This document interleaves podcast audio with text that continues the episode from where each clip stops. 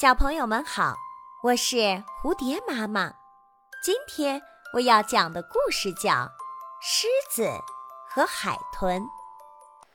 一头狮子在海滩上漫步，看见一只海豚在汹涌的波涛中跳跃、翻滚，姿态潇洒而优美。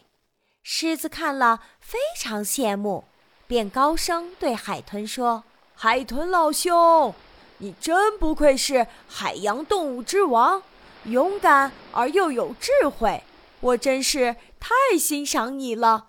我们结为盟友好吗？瞧，我们一个是海洋中的霸主，一个是陆地上的兽王，堪称世界上最好的搭档。如果我们结为盟友的话，我们俩一定能称霸整个世界了。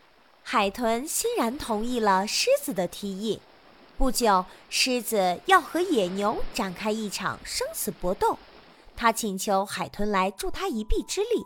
尽管海豚很想出面助战，可他想尽办法总是无法上岸来，因为只要离开了水，海豚很快就会死。狮子指责他说。什么亲密盟友？说好了互相帮助，却在关键时刻背信弃义。